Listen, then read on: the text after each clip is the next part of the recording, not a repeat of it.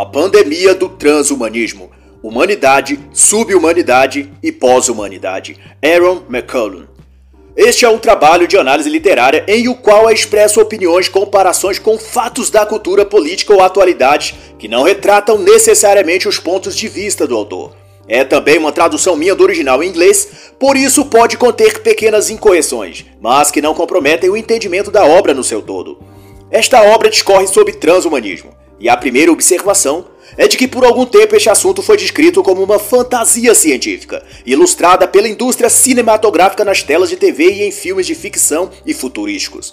Todavia, a realidade superou a ficção. E se sabe hoje que transhumanismo é já um projeto em curso, um processo ou agenda deliberadamente posta em execução, que busca implementar modificações biogenéticas e ou tecnológicas no corpo e mente humanos, para nele provocar uma evolução que vai desde o aumento de capacidades físicas ou cognitivas, à superação de doenças, quanto e principalmente à suplantação da morte. E conforme avançam as pesquisas, o transhumanismo vai se convertendo no movimento cultural e filosófico até. Algo para além dos centros de pesquisa e dos laboratórios que lidam com experiências genéticas nesse sentido. E nessa direção faz surgir uma série de termos, expressões e neologismos que situam o transhumanismo para além do campo científico. Terminologias como tecnoética, ondas alfa, anarcotranshumanismo, realidade aumentada, beta-humano, biomelhoramento, bioesperação, cyberdeus, etc., compõem o catálogo linguístico do movimento transhumanista. E dão a este uma aura de misticismo e esoteísmo que o faz ganhar nuances de religião.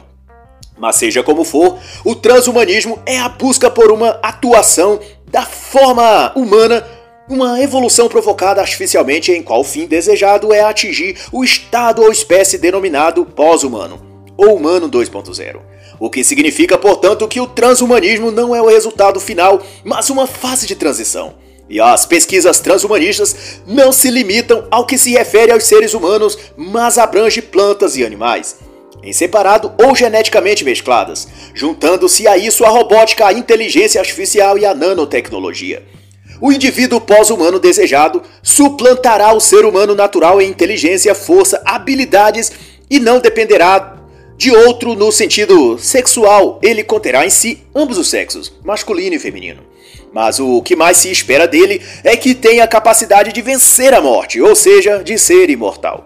Nick Bostrom, fundador da Associação Mundial Transhumanista, afirmou quanto a isso que a morte é um grande problema e que exige, portanto, a necessidade de superá-la. E isso é possível com tecnologias. E agências oficiais como essa têm defendido o transhumanismo como apenas algo positivo promovido por pessoas maravilhosas e profundamente preocupadas com o bem-estar humano. E quem ler as palavras suaves e bem apresentadas como descrevem o transhumanismo é até capaz de se emocionar com tanta demonstração de afeto pelos seres humanos. E assim declaram: o transhumanismo, vão dizer esses órgãos internacionais de pesquisa transhumanista, se explica como um movimento intelectual e cultural que afirma a possibilidade e desejabilidade de transformar fundamentalmente a condição humana, por desenvolver e disponibilizar tecnologias para eliminar o envelhecimento e melhoria intelectuais, filosóficas, físicas, psicológicas dos seres humanos. Palavras bonitas, mas longe de ser verdade. O que o transhumanismo, ou H, como também se diz, significa na prática é a construção de uma nova humanidade em um novo planeta Terra, onde certamente os humanos normais serão ou escravizados ou descartados, considerados uma raça inferior ante os super-humanos criados hibridamente. E a agenda H+, envolve um movimento global em torno de ideologias, filosofias e um propósito de forjar uma civilização pós-humana. Só não divulgam que, atingindo-se essa raça superior, é claro que se retiraria deles, via alteração cerebral, toda capacidade de autonomia e liberdade de escolha e decisão. Mas o autor destaca também que nesse processo de transformação que se pretende o transhumanismo, não é apenas a humanidade, mas também o planeta Terra inteiro que está sob alteração biogenética. Plantas, animais, o solo, a água, o ar, todos são alvo das experiências transhumanistas e já chamam essa parte do projeto de Terra 2.0. E a lista de modificações, possibilidades e pretensões daria uma enciclopédia inteira só para citá-las e enumerá-las. como o projeto Iniciativa 2045, que visa possibilitar a mente humana viver em um outro corpo, artificial, bioorgânico ou cibernético. O também excêntrico projeto Primo Pós-Humano, da doutora Vita Mori, em que desenvolve membros ou órgãos físicos sintéticos ou cibernéticos para seres humanos a fim de aprimorá-los. As mudanças corporais ou cognitivas envolveriam nanotecnologia, biotecnologia, ciências neurológicas e por aí vai. E a lista é de fato enorme. Mas ainda destaco a relação que só tende a crescer do transhumanismo para com a questão religiosa. No caso, eu destaco a Associação Transhumanista Mormon, que mistura as crenças religiosas ao projeto transhumanista, o que indica que o transhumanismo tende a ser uma iniciativa também religiosa e de inclinação místico-esotérica. E quem se aprofunda melhor especificamente sobre essa relação entre transhumanismo e a religião são os autores Kelvin Mercer e Tracy J. Troden, na obra Religião e Transhumanismo, que só há a versão em inglês, por enquanto, mas que discorre brilhantemente sobre o assunto. E o autor faz então a observação de que, quando se observa bem, transhumanismo, pós-humanismo, singularidade e movimentos religiosos Todos têm a mesma base e princípios. Todos envolvem engenharia social e uma boa camada de manipulação psicológica.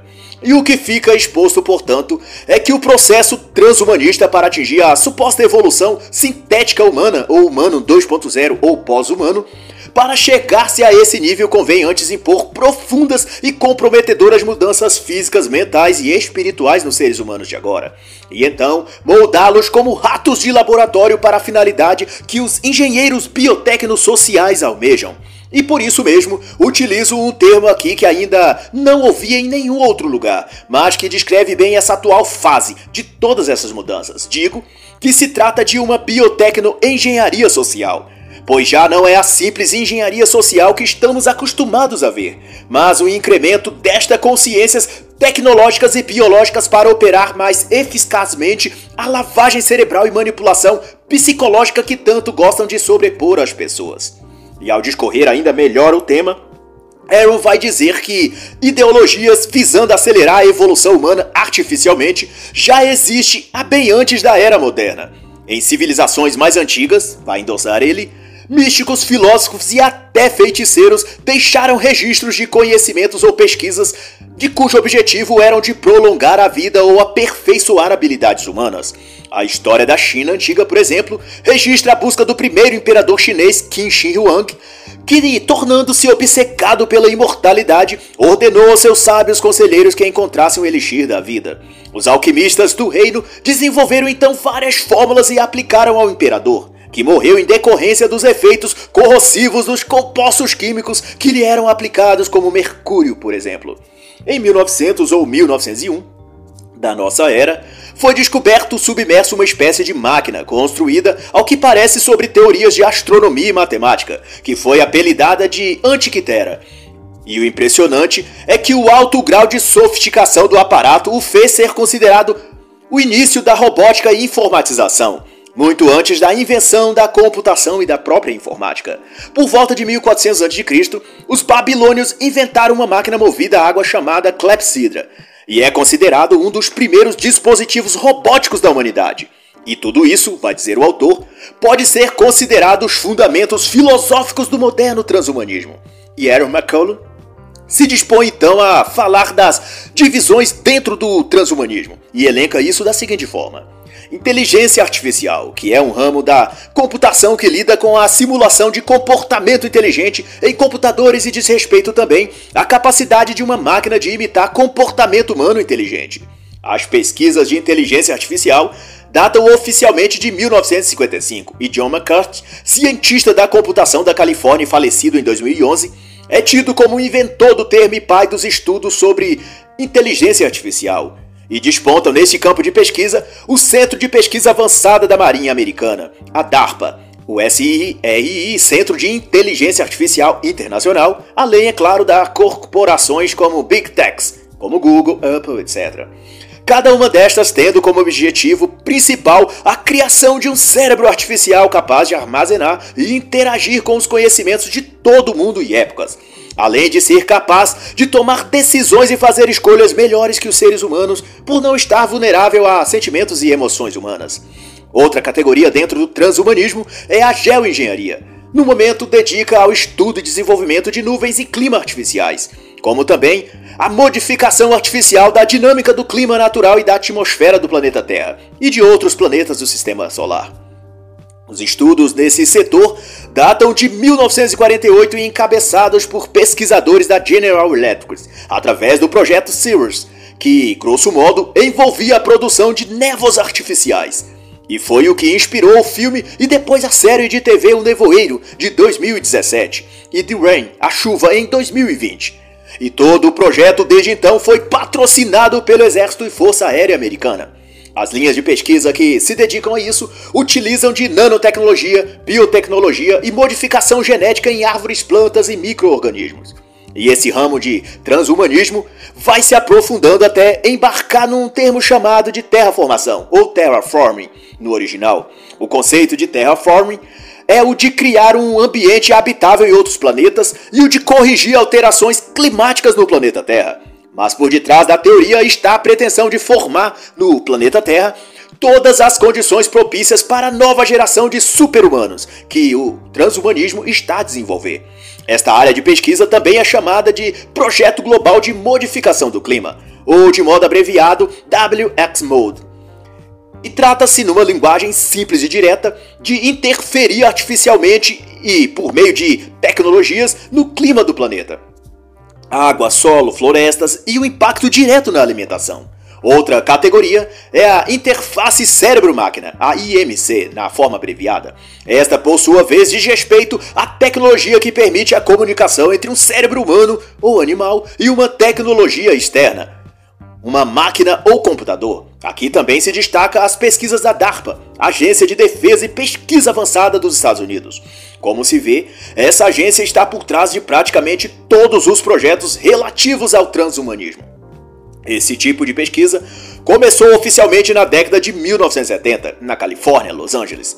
Neste quesito, a nanotecnologia é um elemento chave, pois possibilita a ligação de componentes eletrônicos ao sistema nervoso ou ao cérebro diretamente. A princípio, divulgava-se apenas a camada superficial das pesquisas, que davam conta de que se tratava de implantes neurais ou algo do tipo, para substituir funções do sistema nervoso ou sensoriais prejudicados por acidentes ou doenças degenerativas.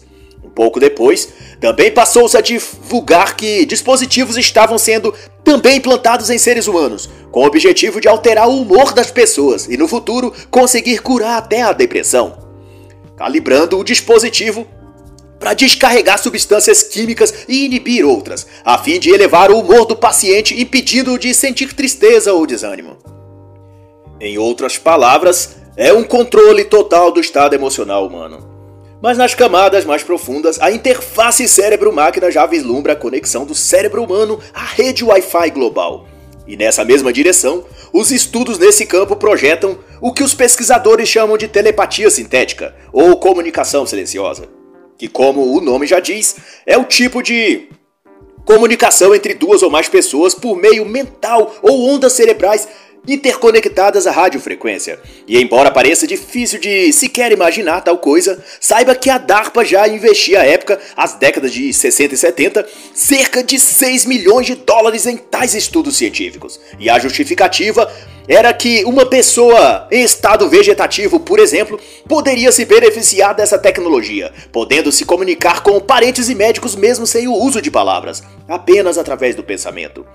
Sobre a clonagem, outro tópico abarcado pelo transhumanismo, já é um velho conhecido de todos, visto que as alterações genéticas já estão consolidadas na indústria alimentícia agropecuária, na silvicultura, no setor farmacêutico. A tecnologia de clonagem, portanto, é essencialmente manipulação de DNA, da carga genética, transferindo-a ou alterando-a parte dela no sentido de replicar os efeitos e constituir um outro ser, ou DNA idêntico.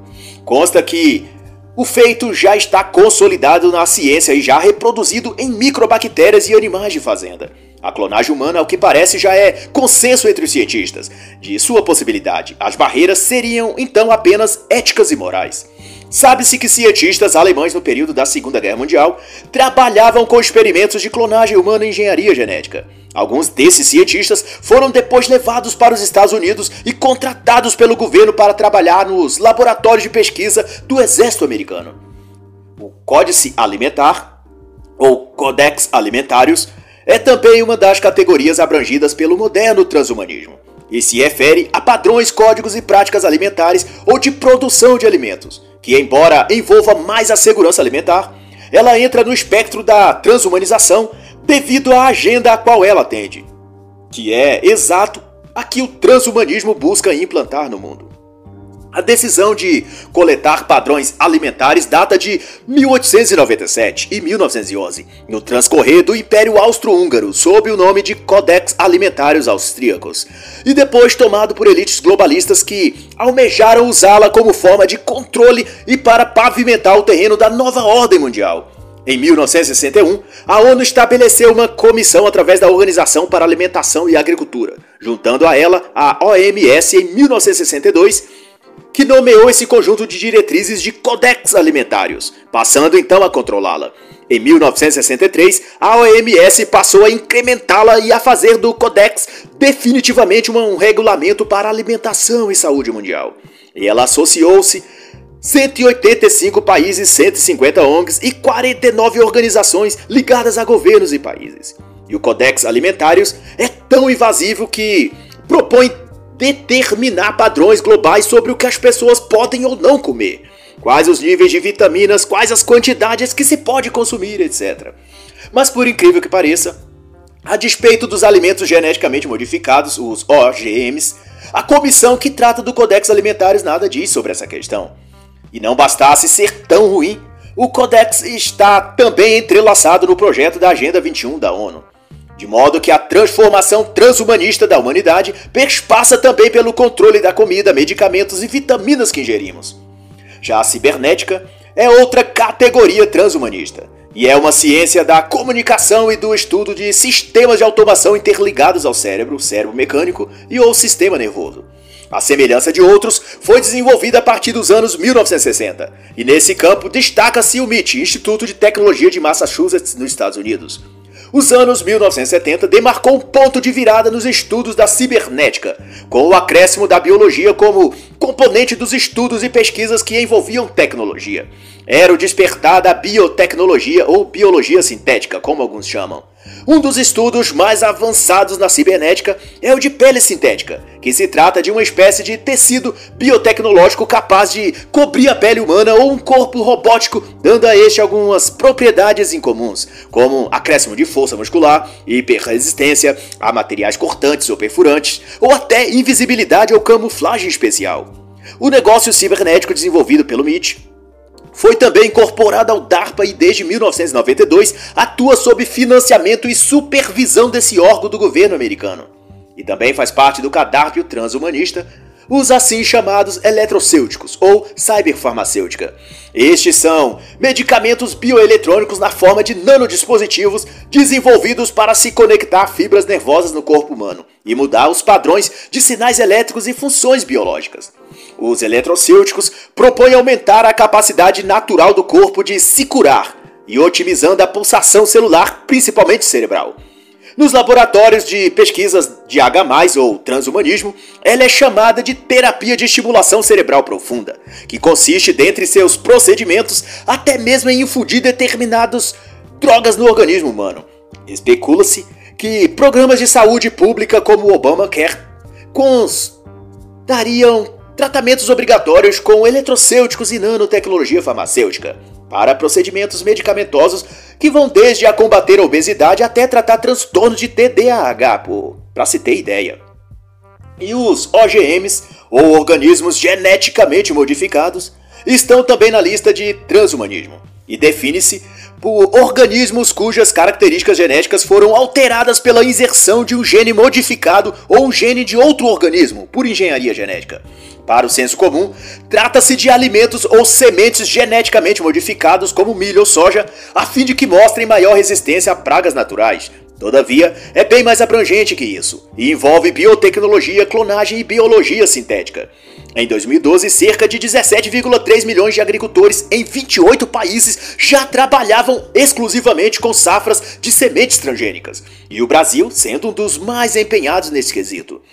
E ao contrário do que se pensa, organismos geneticamente modificados estão presentes para além de milho e soja. Estão já no tabaco, tomate, carne, açúcar, e seus efeitos danosos vão desde a obesidade até a perda da inteligência. Eu recomendo, para entender melhor esse tema, a obra O Mundo Segundo a Monsanto, de Mary Monique Robin, sendo que a Monsanto é a gigante do mercado de modificação genética em alimentos. E por fim, a agenda transhumanista do condizente aos OGMs pretendem nos deixar gordos, burros e doentes. É o que vai concatenar o autor. E o genoma humano, para prosseguir a lista, será outro item do menu transhumanista apresentado pelo autor. É também chamado Projeto HGP, e é a pesquisa ou campo de estudo que mais contribuiu com a biotecnologia e biologia sintética. Consiste em mapear e sequenciar o DNA a fim de identificar a função de cada gene e assim manipular o que ocorre nele, afetando então aquele organismo. Foi a partir de 1986 que os Estados Unidos, através do Departamento de Energia, entrou de vez na pesquisa do genoma humano, investindo inicialmente mais de 5 milhões de dólares por meio das agências de saúde ambiental. A tarefa incumbida aos pesquisadores era de, em 15 anos, tornar completo o mapeamento e sequenciamento do genoma humano. A empreitada começou em 1990. A questão, pouco divulgada nessas pesquisas, é que a manipulação dos genes corre por fora o estudo para desenvolver genes puros, selecionados a partir dos melhores, das melhores raças, e então formar uma espécie de raça pura, uma elite genética de seres humanos. E avançando na lista transhumanista, Aaron McCullen cita e comenta a nanotecnologia, a RFID ou identificação por radiofrequência, que basicamente é uma tecnologia de rastreamento, transferência de dados e outros que utiliza campos eletromagnéticos acionados por objetos e dispositivos nano ou macro tecnológicos. Na fila também estão a robótica, chamado no contexto do transhumanismo de autômatos, e no mesmo prospecto a biônica. A robótica lida com o design, construção e operação de robôs, cada vez mais autômatos e independentes de fios, controle e programas de computador pré-definidos, enquanto que a biônica trata da engenharia que transforma dados biológicos em linguagem ou informação para máquinas, incluindo os robôs. As pesquisas quanto a veículos autônomos, veículos não tripulados e drones por controle de interface cérebro-máquina entram nesse escopo de estudo da robótica e biônica. Quanto à biologia sintética, ela compreende também a esfera do transhumanismo e merece aqui uma descrição um pouco mais detida. O conceito de biologia sintética se refere a partes biológicas e ou celulares construídas artificialmente em laboratório. São produzidos em materiais sintéticos que imitam em densidade, tamanho ou função as proteínas RNA, etc. Se funde, portanto, com nanotecnologia, biotecnologia e microbiologia, e com as pesquisas do genoma humano. Aplica-se à indústria médica, farmacêutica, militar, setor agrícola. Setores da agricultura e do petróleo são os que mais investem nesse ramo de pesquisas. E dessas pesquisas já desenvolveu-se superbactérias, drogas biológicas e busca-se conseguir criar vida a partir de matéria inorgânica. E isso fizeram alguns anos atrás ao se criar de maneira totalmente artificial o que foi denominado na comunidade científica de a primeira forma de vida sintética. O que criaram, na verdade, foi uma bactéria. Mesmo assim, ela possui um ciclo e capacidade de autossuficiência, de existir e funcionar em si mesmo. A ela deu-se o nome de Cynthia. Isto em 2010, e o passo seguinte seria a criação de uma célula humana totalmente artificial, mas que funcione e reproduza as funções completas de uma célula natural. E, nesse mesmo raciocínio, desponta o projeto Terraforming, enlecado pelo autor também como uma das ações da ciência transhumanista. Seu conceito se resume em transformar um ambiente hostil em um capaz de sustentar a vida humana. Inclui fonte de oxigênio, água, vida vegetal, pressão do ar e temperatura. É um composto, portanto, de múltiplas teorias tecnológicas e envolve também pesquisas em outras regiões fora da Terra, como astros, lua, planetas, e o que poucos sabem é que as pesquisas nesse sentido estão avançadas e o próprio cientista e astrônomo famoso Carl Sagan, escreveu em 1961 um artigo científico sobre como o ambiente do planeta Vênus poderia ser transformado para se tornar habitável para seres humanos. Quanto ao aspecto do transhumanismo e a terraforming ou terraformação, a geoengenharia é o ramo científico que cuida e lida com tudo que há de mais avançado nesse campo. E cogita-se que os denominados rastros químicos referem-se a testes de pesquisas de geoengenharia e terraformação, pois uma das teses de Sagan era que mudanças atmosféricas seriam possíveis, nesse caso em Vênus, a partir da pulverização de algumas substâncias químicas diretamente nas nuvens.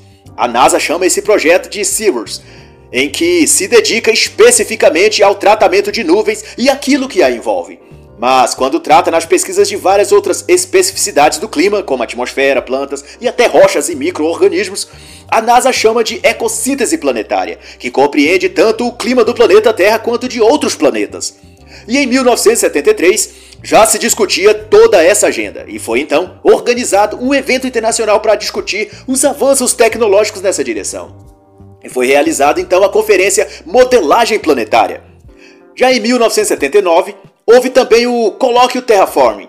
Em 2007, no Colorado, discutiu-se um encontro científico a mesma questão.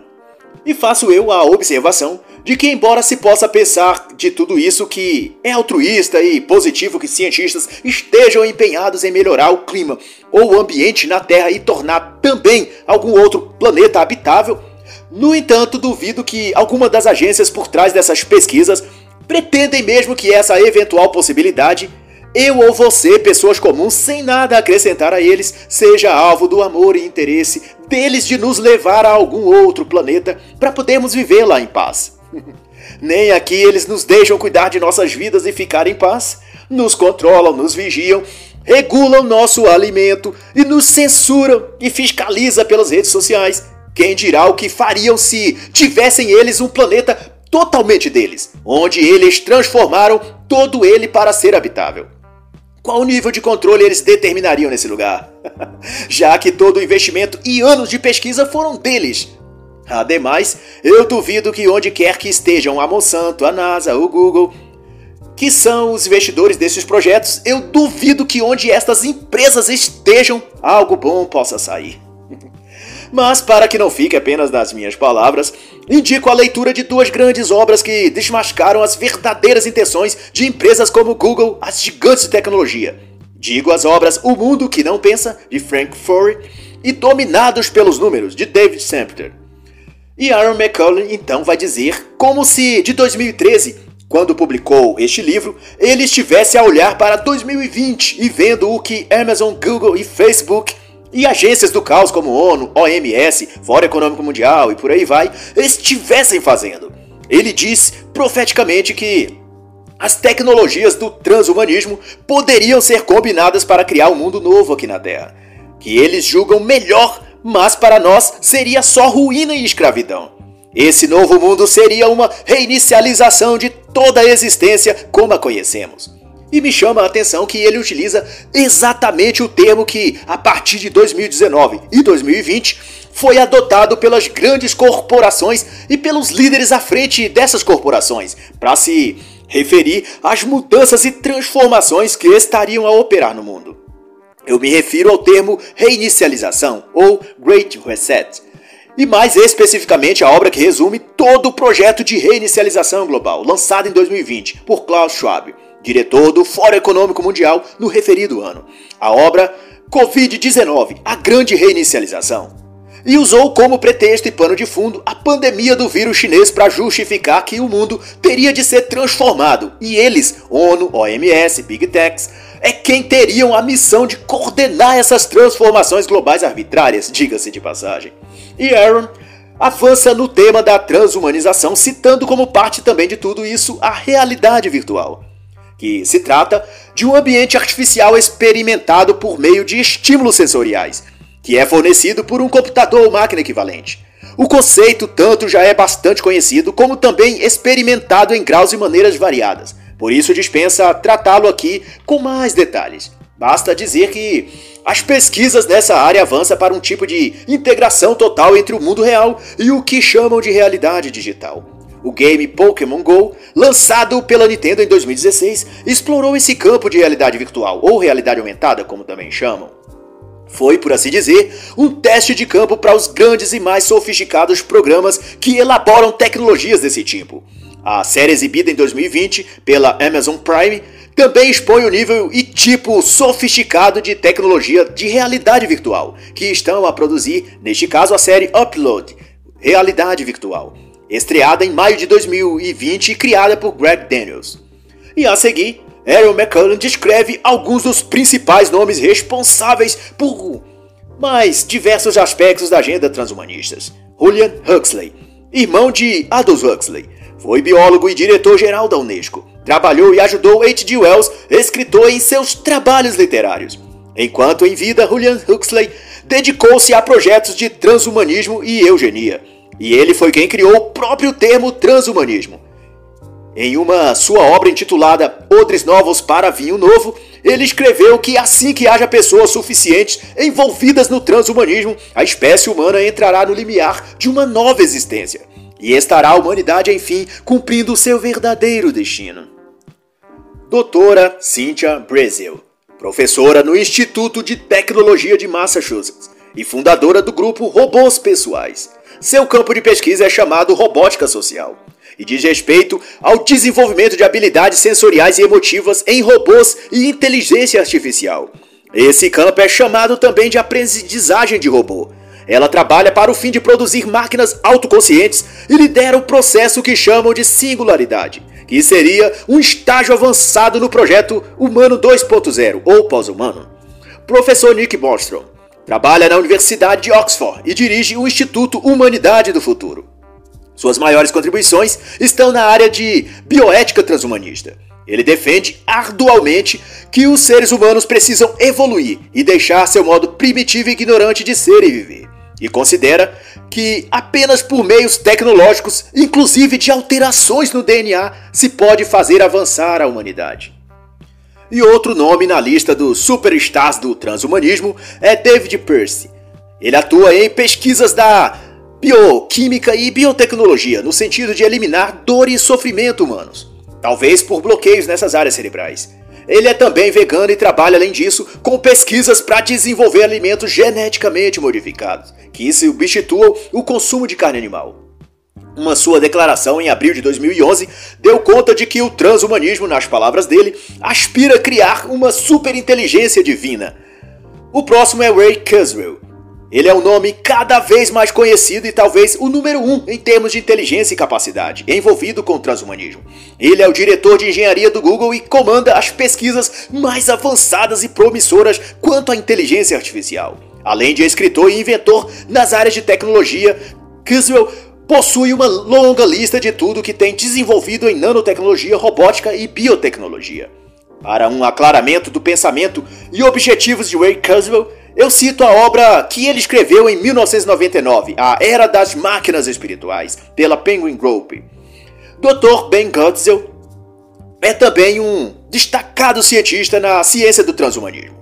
Ele fundou ao menos três entidades relacionadas à pesquisa e desenvolvimento de inteligência aumentada, além de livros e artigos científicos sobre o tema. É dele uma reveladora citação admitindo que havia, já no ano de 2013, chegado a um projeto de software detalhado capaz de dar origem à inteligência artificial a nível humano. Max Mori também se destaca como importante contribuinte no que se trata da tecnologia H+. A maior dessas contribuições estão no campo de estudo chamado extropia ou extropismo, que é, por sua vez, um tipo de filosofia ou estrutura de valores e padrões dedicada a melhorar a vida e condição humana. Porém, para esta ciência humana ou social, por assim dizer, pretende estabelecer valores não para os seres humanos de agora, chamados beta-humanos, mas sim para a nova categoria de humanos que há de surgir após a fase de transhumanismo. No caso, o humano 2.0 ou pós-humano. O futuro pertence à pós-humanidade, foi o que ele declarou em 1994. Natasha Vita Mori é outra listada entre as mais influentes transhumanistas. É cônjuge do professor e também filósofo do transhumanismo Max Mori. Doutora Natasha se especializou em condicionamento físico e exercícios, e então adaptou isso ao que se diz respeito ao H+. A doutora Vita Mori tem se destacado no cenário transhumanista desde que criou o conceito muito aplaudido na área de primo pós-humano, em que é elogiada por Ray Kurzweil e outros cientistas. As pesquisas de Dra. Mori relativas ao projeto Primo Pós-Humano busca estabelecer a estética e design do ser humano 2.0 no futuro transhumanista a qual buscam criar. No geral, trata-se no futuro de cada ser humano ser capaz de personalizar seu corpo. Se não gosta do comprimento de suas pernas ou gostaria de ter braços diferentes, por exemplo, bastará ao indivíduo instalar um par de pernas ou braço novos, sintéticos, cibernéticos ou outro. Assim, o indivíduo do nível beta humano pode evoluir para um humano 2.0, aprimorando seu corpo ou órgãos internos ou até partes do cérebro para correr mais rápido, saltar mais alto, ter super força ou ser capaz de arquivar na memória o conhecimento de uma enciclopédia inteira.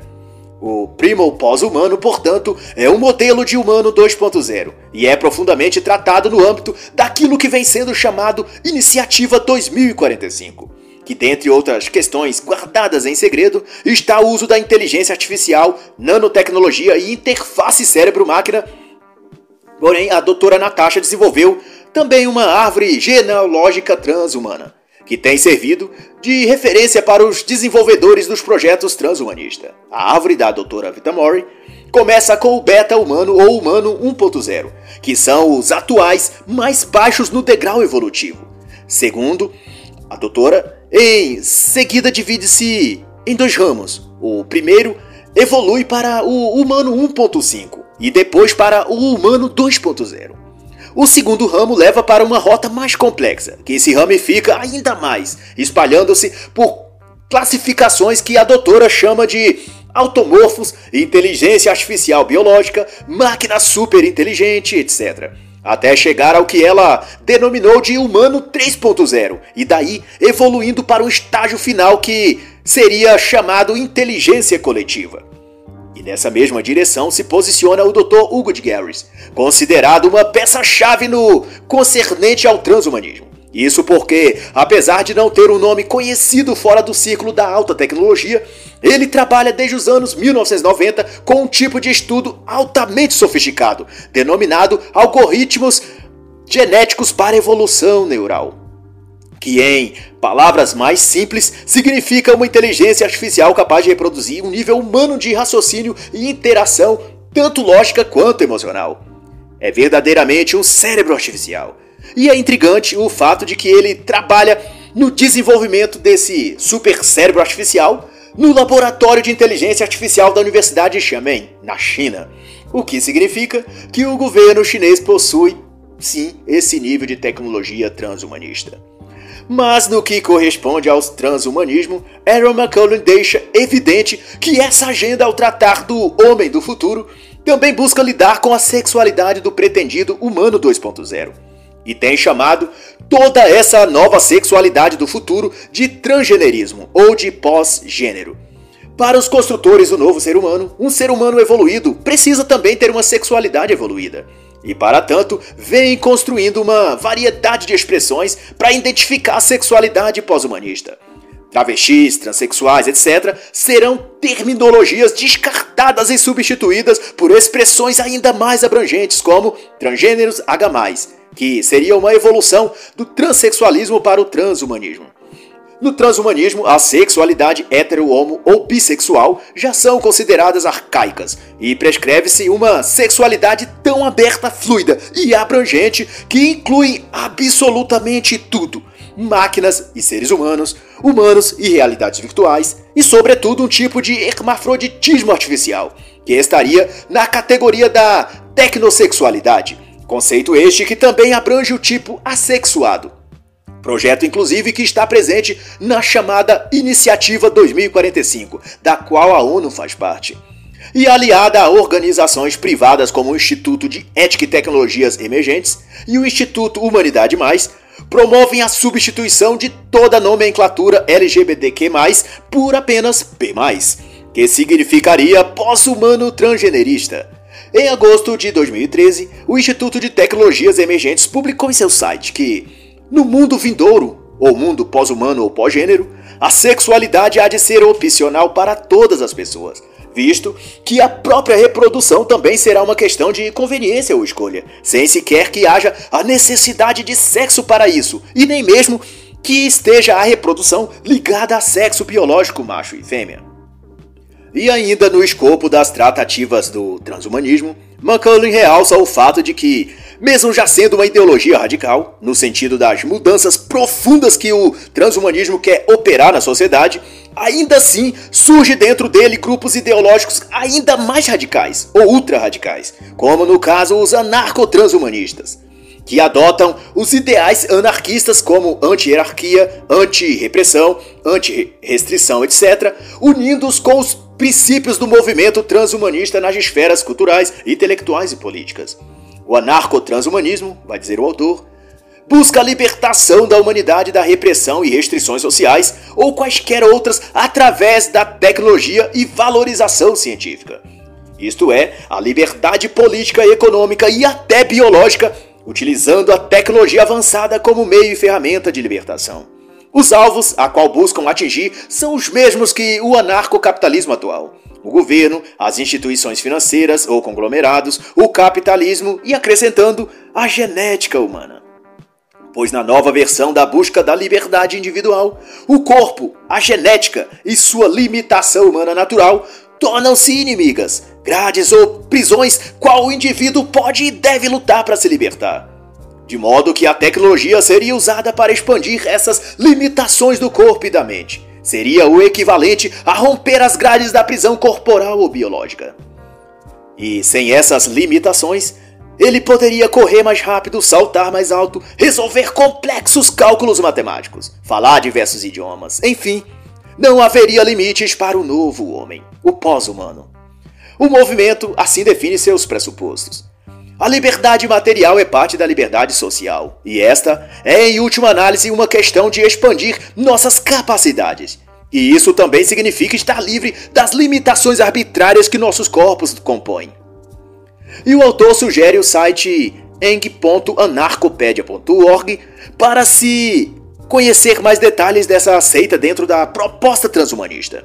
Eu mesmo acessei o site em janeiro de 2021 e pude constatar que possuem até uma extensão ideológica chamada anarco-libertários. Além de sugestões de leituras, eu descobri até mesmo que possui uma revista eletrônica e uma divulgação que abrange diversos países e idiomas. Um trabalho que não sai barato e de nível profissional, e com vários colunistas. E assim segue a pergunta: quem financia tudo isso? Mas a seguir, o autor se dispõe a exarar alguma das principais entidades, projetos especiais ou institutos que lideram ou patrocinam ideologicamente o que diz respeito à Agenda H+. A primeira delas, a Iniciativa 2045, fundada em 2011 por um empresário russo dedicado à construção e promoção do que o seu fundador chamou de neo-humanidade. Atuam nela cientistas na área de robótica, interface neural e órgãos artificiais. Segundo Dmitry Itchkov, o grande projeto da Iniciativa 2045 é criar uma tecnologia de transferência da mente e personalidade de uma pessoa humana para um outro corpo de máquina, biônico, ciborgue ou biosintético. E é o exato do exposto no filme de ficção Avatar de 2009. Em 2012 e 2013, Dimitri promoveu o primeiro e segundo, respectivamente, Congresso Internacional Futuro Global 2045, no qual os maiores cérebros da computação, da robótica e da inteligência artificial estiveram presentes, incluindo o maior deles, talvez o diretor de engenharia da Google, Ray Kurzweil. Curiosamente, o projeto de super-humano dessa entidade russa leva o nome utilizado no já citado filme de James Cameron, Avatar.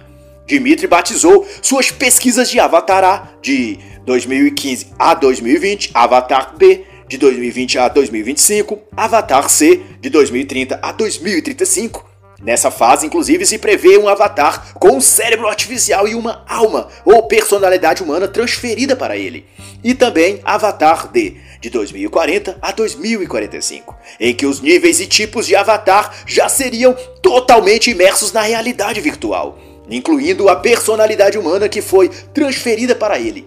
Isto é, seres humanos já não precisariam mais de corpos para existir, nem de carne e ossos, nem mecânicos ou cibernéticos, e nem mesmo de um cérebro-máquina incorporado num computador. Ele seria uma forma-pensamento, existindo eternamente fluindo em ondas de radiofrequência, numa forma-corpo do tipo holográfico. Outra proposta em desenvolvimento é a América 2050, que seria uma espécie de Agenda 2021 super evoluída. Esse projeto foi lançado em 2005 com o propósito de criar cidades do futuro, aquelas preparadas para receber o humano 2.0. Seria a criação de uma mega estrutura totalmente controlada e tecnológica, onde as condições hídricas, ambientais e de transporte atendam à agenda transhumanista. Essas novas cidades pretendem ser zonas extensas como o Estado, separadas umas das outras, dirigidas por representantes do governo global único.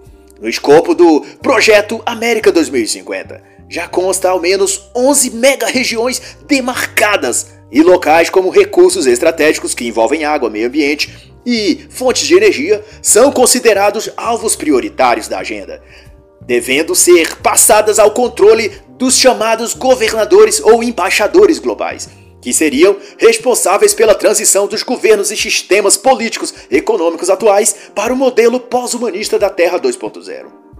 E esse é o próximo ponto abordado pelo autor, a iniciativa Terra 2.0, que é a total remodelação do planeta para comportar uma estrutura global que envolva controle, monitoramento e regulação da raça humana assim como o confisco de todos os recursos botânicos, biológicos, hídricos e energéticos ainda existentes no mundo.